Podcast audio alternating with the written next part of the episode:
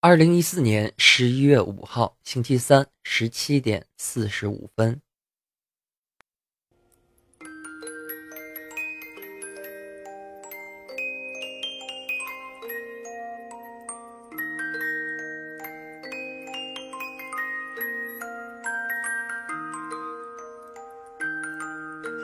也许我们萍水相逢，相视一笑；也许我们擦肩而过。默默无语。也许我们曾经相交、相识、相知，然而我们却依然只是个过客。在生命的某段旅程，我们或者是君子之交，或者是点头之交，亦或者是处于不冷不热的状态。而这段旅程之后，我们便各奔东西，哪怕是很好很好的朋友。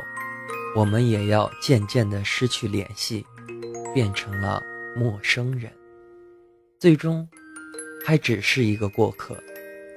也许我们曾经偷偷地喜欢着某一个人，然而他们却还不知道。随着时光的流逝，他们也变成了我们心目中那段青涩的回忆。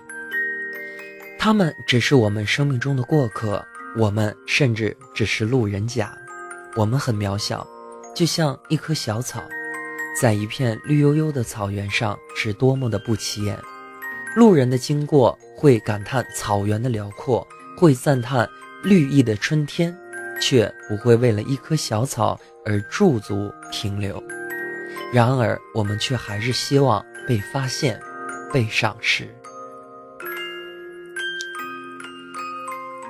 真诚的友谊来自不断的自我介绍。也是为了更好的彼此了解。Hello，大家好，我是刘大仙人，让我们进入今天的大仙来了。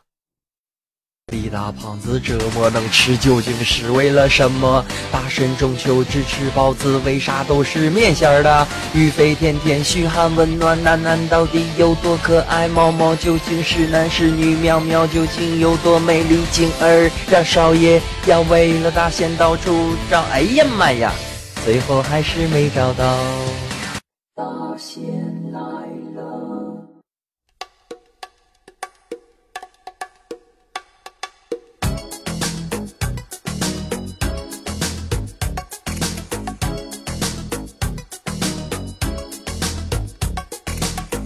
Hello，亲爱的朋友们，大家好！真诚的友谊来自不断的自我介绍，也是为了更好的彼此了解。您现在正在收听的是由喜马拉雅电台和村口一吨一起为你带来的《大仙来了》，本期是第二季的第十七期啊！再次感谢您的收听啊！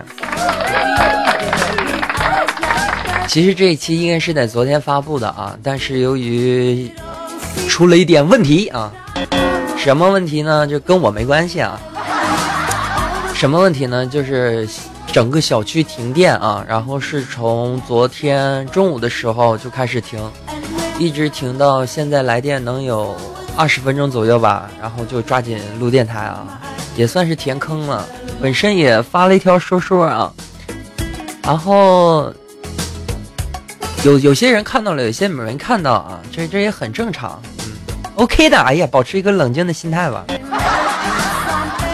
就反正你知道，今天这一期是一个毫无准备、毫无心理啊、毫无头绪啊、毫无厘头的一期大仙来了，那就对了。说的好像以前几期好像是有里头一样。好的啊，然后再次感谢喜马拉雅电台对本节目的支持，然后再次感谢村口一吨里面的村民，包括喜马拉雅电台里面的台友啊。然后，如果说你喜欢我们的节目，或者想加入到我们的小村里来，成为我们村口一吨的一份子，有两种方式加入到我们当中来。一个是加入我们村口一吨的群号，号码是三二八零九五四八四，三二八零九五四八四。另一方面的话，是可以加入我们的微信公众平台，号码是 ck 六四七零 ck 六四七零。真诚邀请您的加入，OK。你看，这半天我这五分钟熬过去了，OK 的。好的啊，让我们进入第一个板块啊，永远保持一颗冷静的心态。让我们进入今天的村口大喇叭，看看有怎样的新闻等着我们吧。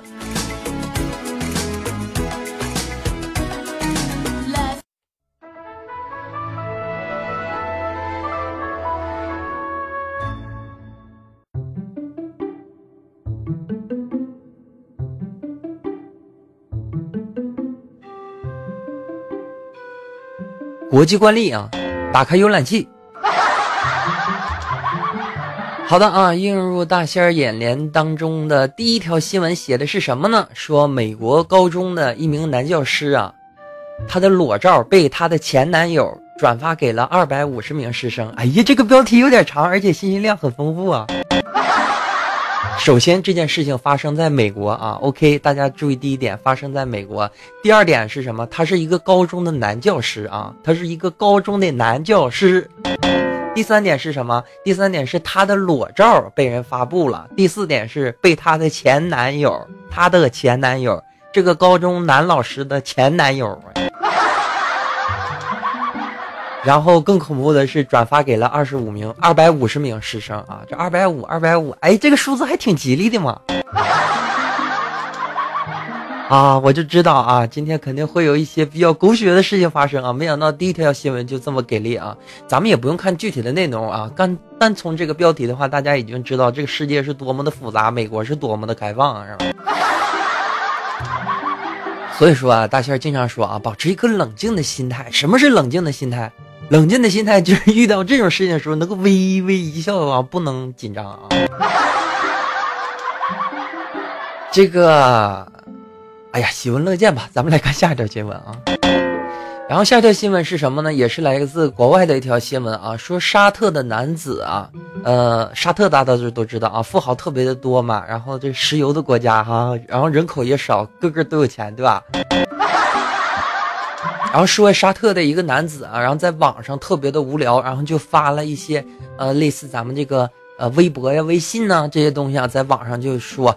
啊，我很郁闷啊！我没有钱，我我没有爱了，我反正大概意思就是抱怨啊，我又没有钱，又没有爱。然后发完了之后，紧接着啊，不到第二天的时候，富豪们就来了，沙特里面的富豪们就来了，骑着骆驼，带着宝箱们，就骑着那骆驼来呀，然后呢，挨个的慰问啊，并且。很多的亿万富翁啊，然后捐献给这个男子很多的钱，合计是十三点三万美元，然后送送给这个男子治病。另一方面的话呢，也会在后期关注他的生活。Oh my god！沙特阿拉伯吗？我记住这个地方了，OK 的啊。然后有机会的话看看，我我估计那个地方户口户口不好落。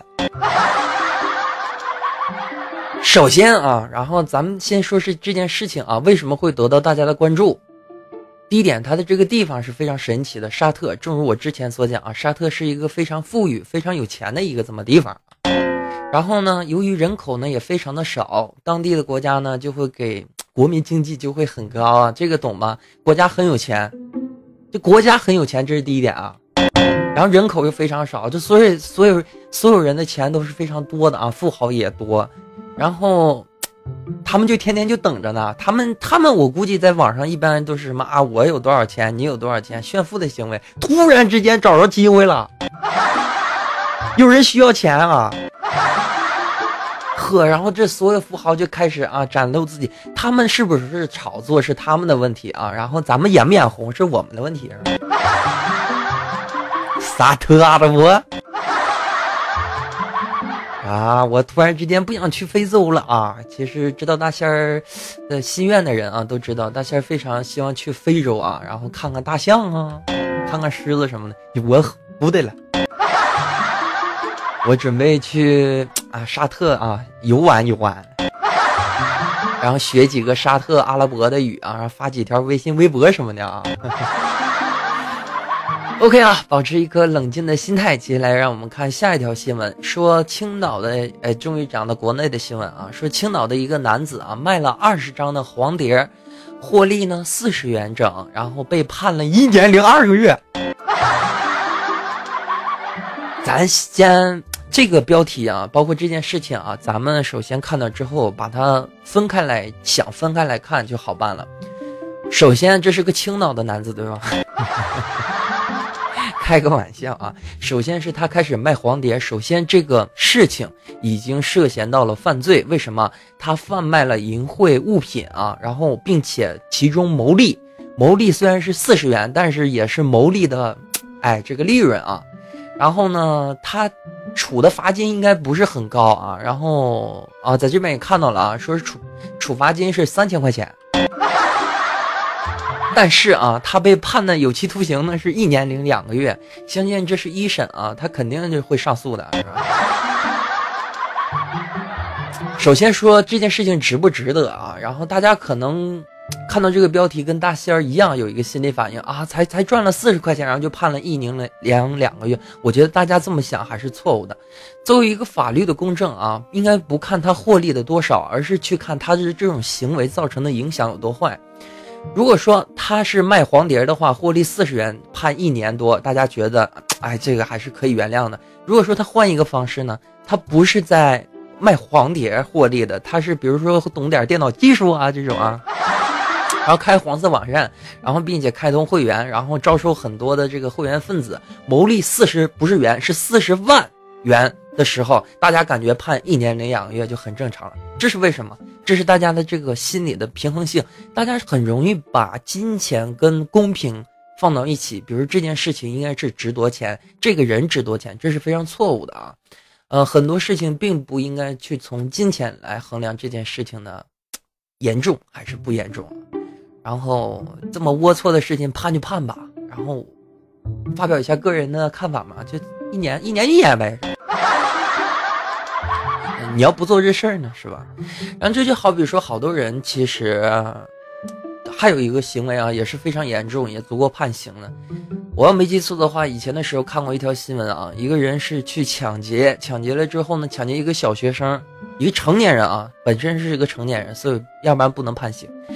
他抢劫一个小学生的时候，抢了不超过五块钱吧，然后被判了也是一年多。当时是听审的人特别的多，后来。最终还是判了他一年，为什么？他属于抢劫，他属于强迫别人，然后呢剥夺别人的财物，这是已经构成了抢劫罪，不在乎你抢的是多是少。所以说，大家在犯错，就不是大家在犯错误的时候啊，我说错了啊，就劝那些想去犯错误的人啊，一定要考虑一下严重的后果，想想你的父母，想想你的家人。好的，然后只要大家呢多多了解。多少了解一点法律啊，然后不并不是说所有人非得啊，我这个法律你第几条怎么怎么样，我这你这不是逆转裁判玩多了，就是柯南看多了，对吧？我们最起码能做知道啊，人可以没有知识，但是不能没有常识。你大概的常识是应该知道的，比如说站在马路中间走路那是很危险的这样的。然后呢，转到这件事情来说的话，你就应该知道，你做了一些你明知违法的事情，你已经成年了，也什么做什么事情违法，你心里必须要知道，必须要有数啊。然后也希望这种事情呢越来越少，大家呢都提高自己的法律意识啊，然后一起构造和谐社会。好的啊，进入下一条新闻，一条喜闻乐见的新闻，讲的是什么呢？说校园的一卡通啊。呃，强行绑定手机啊，这种乱象谁来管？这个，这个其实我是不知道啊。这个我上学的时候好像没有什么一卡通啊。然后现在我知道了啊，然后通过这个标题，包括这个扫了几眼啊，大概知道了什么是一卡通呢？一卡通的话，它是跟你在学校里面，就是你吃饭呢、消费呀，甚至有些地方它这个洗澡是需要交水费的那种啊，有计时收费的地方啊，也得用这个。然后它是跟你的手机号呢还得绑定起来啊，然后强迫着学生来花钱，然后必须花这个钱，你不不办这个东西，不花这个钱，你就吃不了饭，就不让你洗澡。保持一颗冷静的心态吧。学生的钱啊，好挣不好挣？怎么讲？学生钱好挣的话，是人家的父母钱多无所谓，你多买块橡皮，少买块橡皮，你多盒玩具，少盒玩具的事儿。然后你家里还有钱少的呢，是不是？那家里可能父母饭都吃不上，然后把钱给孩子留去上学，你这孩子其实也只是为了上学，你非得给人家办个手机卡，然后还得办两张。这不对吗？是不是？这是一个不合理的现象啊！但是只要说这件事情已经被提出来了，大家已经关注到了，相信很多非常神奇的部门啊，就那个有关部门啊。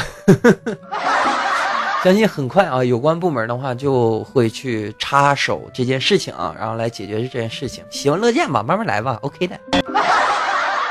好的啊，保持一颗冷静的心态，然后也希望这件事情呢能越来越少，别等到这些事情，这世界上，咱中国的这些不公平的事情啊，这些阴沟里的事情。见不得人的事情啊，非得就是通过新闻媒体曝光出来之后啊，然后有关部门然后才去开始调查，开始开始做这个。我突然想起一个中国神另一个神奇部门叫反贪局是吧？哈哈哈！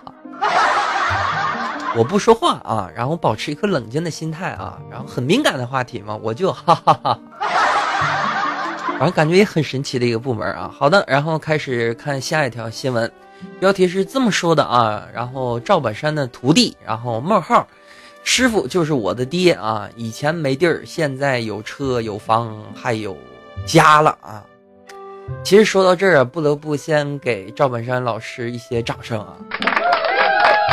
因为之前的话也看过一些访谈类的节目，包括很多啊访谈类的节目，包括他自传性的这种节目，描写的很多。呃，赵本山其实陪家里人的时间非常的少。然后这时候可能有人就说了：“赵本山，你别说他怎么那么好，他不是还离婚了吗？是不是？然后跟把前妻也抛弃了，然后。”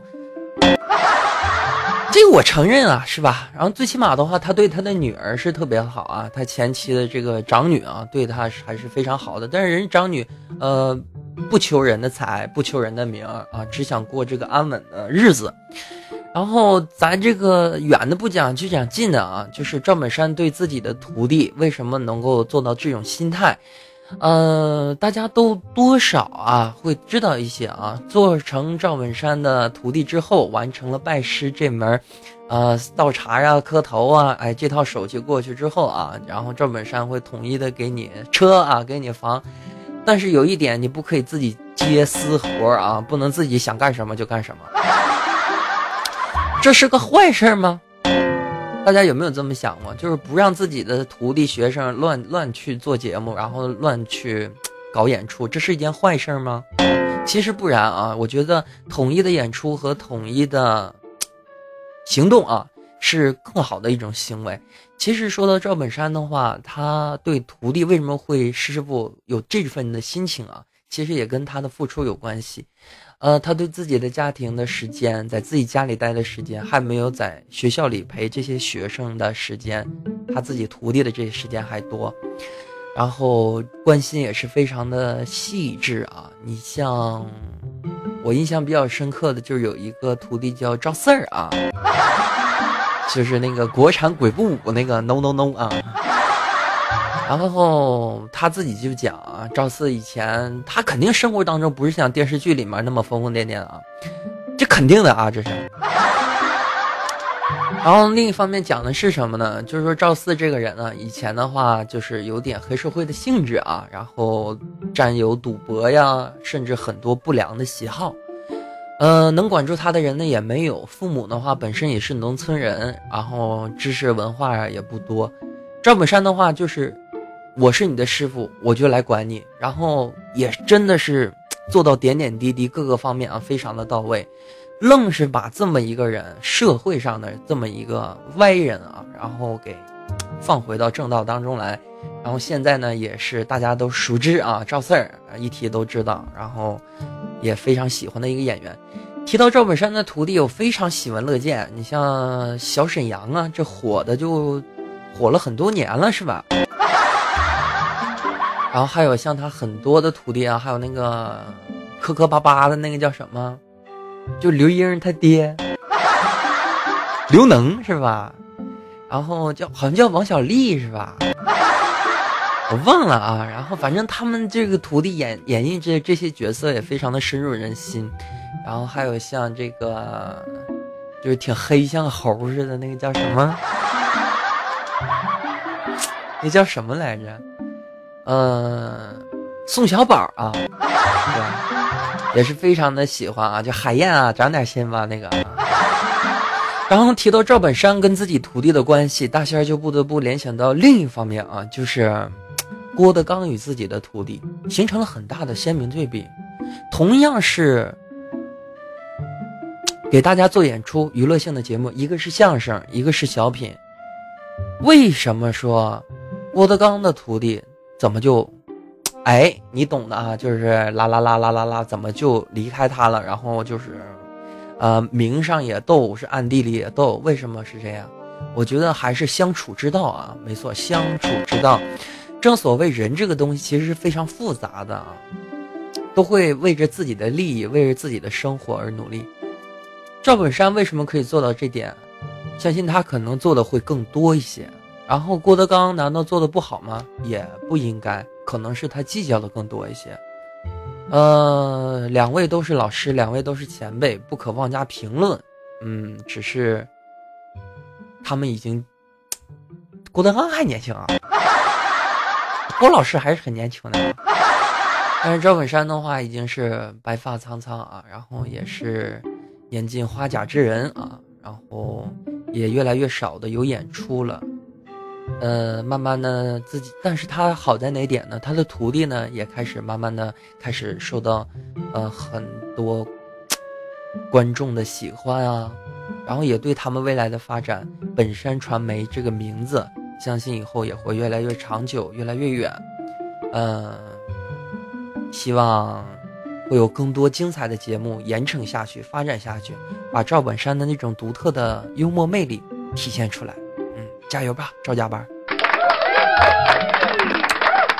好的啊，进入下一条新闻，说，哎呀，李克强啊，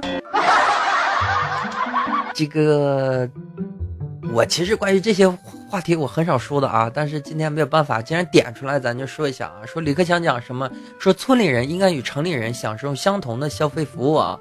嗯，这里我就只说两点，一个是家电下乡啊。哈哈哈家电下乡真是一个非常喜闻乐见的事情，因为大仙有一个朋友啊，本身就是在山东海尔电器里面工作啊，然后也是提到很多关于呃下乡的一些很好的事情，并且也怂恿我啊，然后买一些海尔电器的时候呢，然后用一些这个咱们啊父老乡亲的那些啊户口啊身份证什么的，我能那么做吗？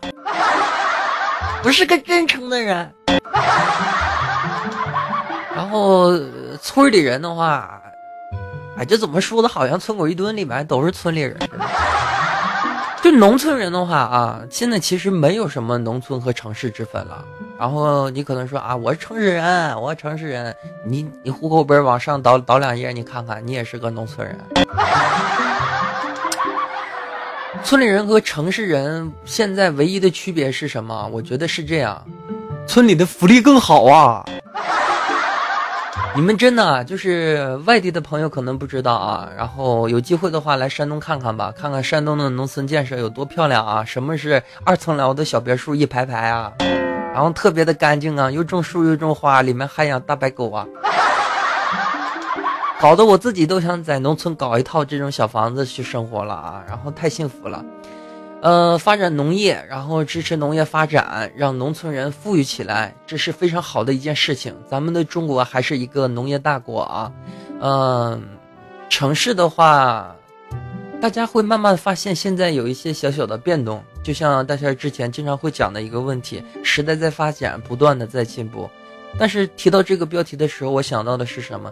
以前的时候，出外打工的人越来越多。现在的话，很多人都不去在外地打工，而回到家里种田。为什么？因为现在种地很赚钱，很多的扶持政策，很多的免免税，呃，让农民可以说一亩三分地，然后过得特别的幸福快乐，老婆孩子热炕头，这的这种生活，还是很多人梦寐以求的嘛。Oh my god！我是一个冷静的心态啊。然后让我们进入下一个话题啊，说习近平，哎呀，我们禁止这些话题啊。然后，但是这一点这个话题呢，却说的非常的入心啊，特别贴近咱百姓的事。嗯，习近平讲了一个故事啊，他说刚结婚的时候家里就四个杯子啊，就是 就四个杯子啊，你是在炫富吗？我就一个杯子。啊，我说错了啊，人家是结婚的时候嘛，对吧？也就是说两个人里面有两个杯子，那不还是吗？一个人俩杯子，我就一个。好了，不开玩笑了啊，咱们就看这个标题上来讲，刚结婚的时候家里就四个杯子，讲的是什么？特别的艰苦朴素，真的是家里没有钱吗？还是说，呃，可能是真的没有钱？习近平说啊，在福建工作了十七年，然后回忆自己的往事啊，然后深入厦门、德宁、福州、龙岩等地啊，然后在当地的群众里面呀，也是啊这些点点滴滴啊，一起回忆了一下，也是非常的幸福啊。他是在福建工作的。作为我这种不关心国家大事的人啊，这还是第一次听到这条消息，还是非常震惊的啊！但这都不是重点，重点是啥子？重点是我们要有这种艰苦朴素的精神，是吧？别老一结婚就说你家嫁妆是多少，然后你有房子没？你有车没？是吧？但问题这是事实啊！保持一颗冷静的心态啊！既然说咱们国家主席都摆出了这个样子，我家里面就四个杯子。他这句话其实并不是说给大家做示范，告诉大家你们结婚也应该四个杯子。他要说的是什么？他说的是我当时结婚就四个杯子，我现在是国家主席，我的老婆是啊，你懂的，很漂亮，然后很懂艺术的。这说明什么？幸福与贫富无关，与内心相连啊！哈哈哈哈啊，钱这个东西啊是慢慢赚的，然后真的有感情才好，并不是说两个人结婚的时候，大家仔细这么想啊，如果说两个人结婚的时候真的是一贫如洗的话，但是靠两个人的努力赚出来的生活，那是怎样的感觉？如果说两个人结婚之后，双方父母开始给你投资车房子，你马上就开始进入了你想要的那种生活。你是不是缺少了一份生活的力量和体验呢？哪种更幸福？各有所知，各有所看，各有所想吧。幸福不幸福，心里知道。冷暖自知啊。好的啊，以上就是咱们村口大喇叭的内容。接下来，让我们进入今天的村口会议室。村口会议室，Oh my god！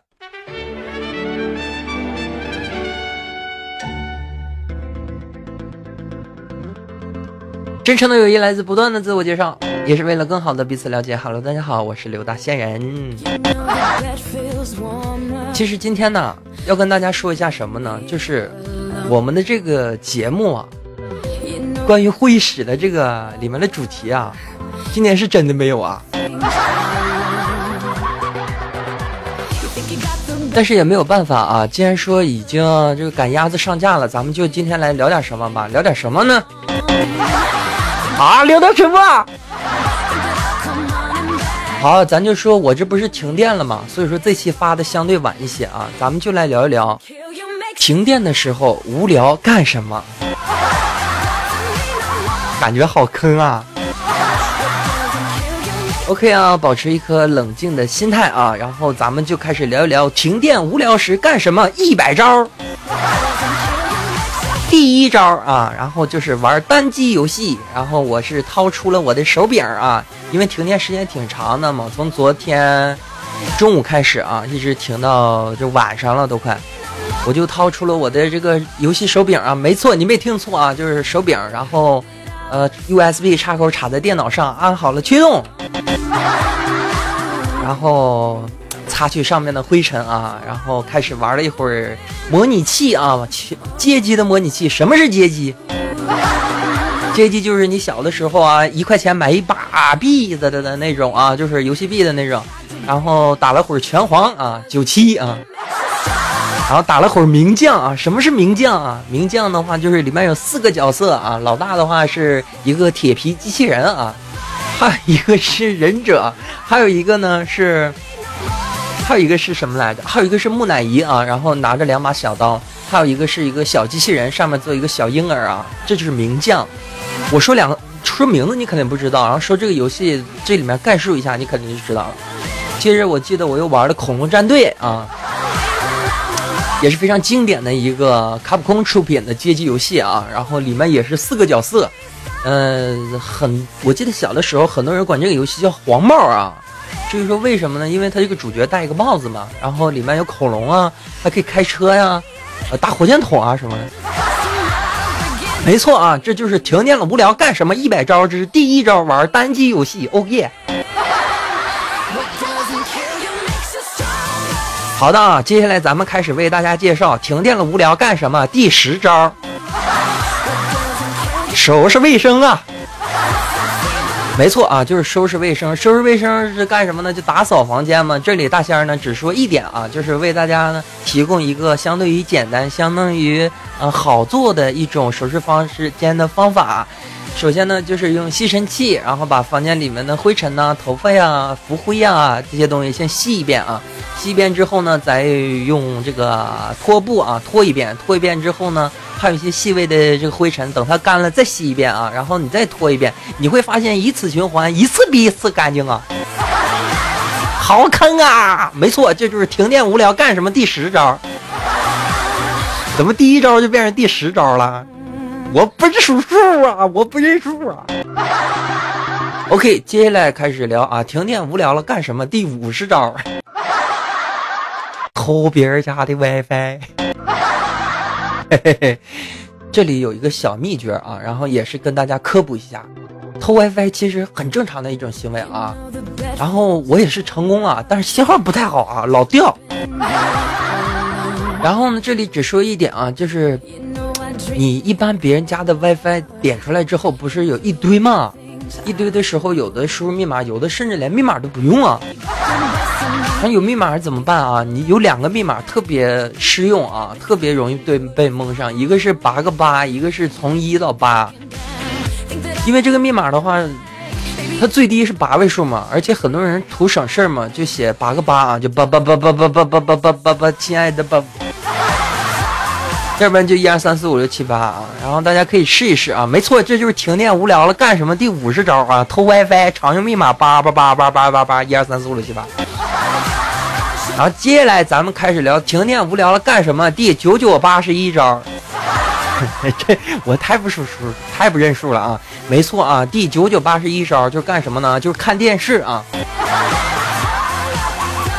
大家都知道啊，刘大仙人一百年不看电视啊，因为为什么不喜欢看电视？因为看电视剧的话接不上头，接不到尾啊。然后呢，这。就是停电的这段时间呢，简直是不给我机会啊，连电视都没有啊，想接上头接不上尾的机会都没有啊。然后无奈电视里面都是卖药的啊，然后什么心脑血管疾病啊，什么脑血栓啊，糖尿病啊，然后就是一针见效啊，要不然就是一粒见效啊，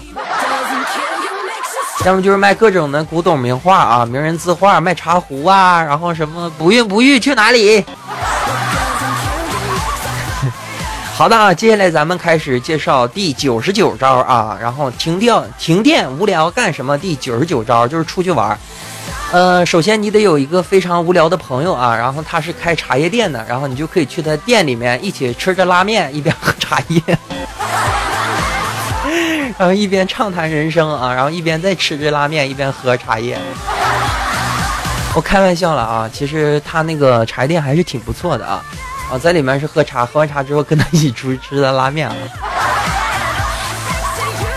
中午的时候是我请他，我请他吃的这个兰州拉面。后来那个他觉得要报答我一下嘛，是吧？然后等到晚上的时候，他就带我去吃了排骨拉面。拉你妹呀面啊！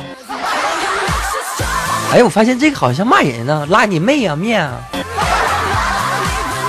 好的，保持一颗冷静的心态啊！这就是停电了无聊干什么？第九十九招就是出去玩，跟朋友一起出去吃拉面啊！然后终极绝招第一百招，停电了无聊干什么？第一百招就是回味经典。什么是回味经典？回味经典可以分为三个方面：第一个方面是回味游戏的经典，另一方面是回味电影的经典，第三个是回味音乐方面的经典。如果是音乐方面的经典，首先第一点，你得有一个 M P 三或 M P 四或者能够播放音乐的手机，并且里面有离线下载的音乐了。然后呢，再有就是电影啊，电影也是你得有尘封已久的 VCD、DVD 啊这些东西。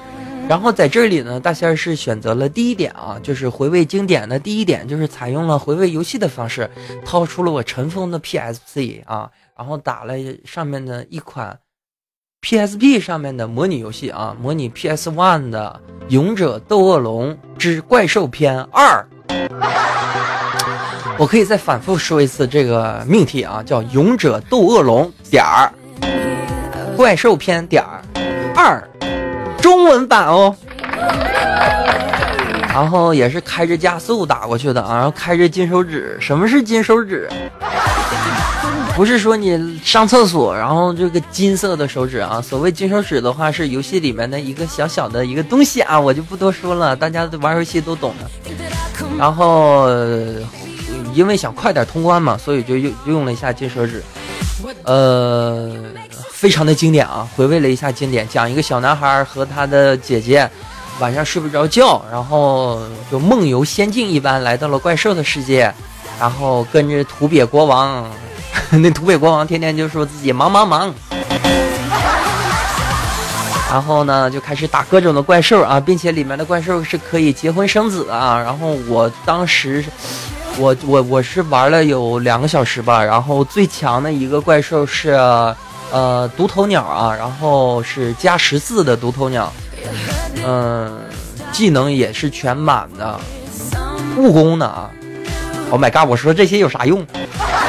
反正这就是停电了无聊干什么？终极绝招第一百招回味经典啊！游戏、电影、娱乐，OK 的，OK 的，咱们这一期的村口会议室有内容了，而且说完了。保持一颗冷静的心态，正所谓真诚的友谊来自不断的自我介绍，对吧？也是为了更好的彼此了解。Hello，大家好，我是刘大仙人，再次感谢您的收听啊！然后这就是咱们村口会议室的主题内容啊，就是停电了无聊干什么？哦耶，一点也不坑。好的啊，接下来的话，让我们进入今天的村口大字报，一起闲聊一会儿吧。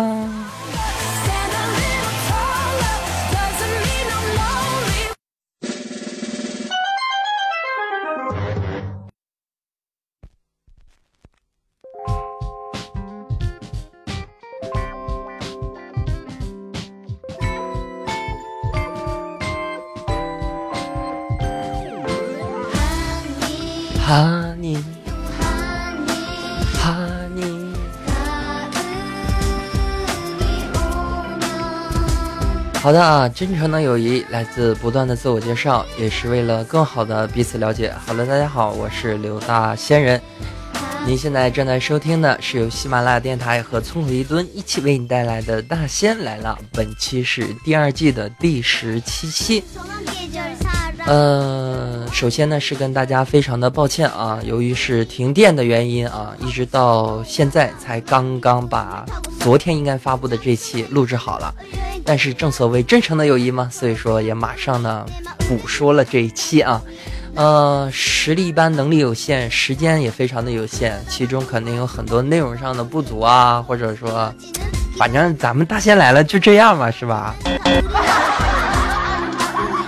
然后我想想，今天还缺点什么？哦，对，李大胖子是吧？李大胖子还行，该吃吃，该喝喝的。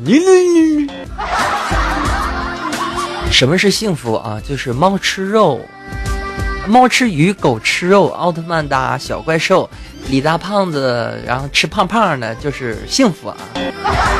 哈哈哈哈。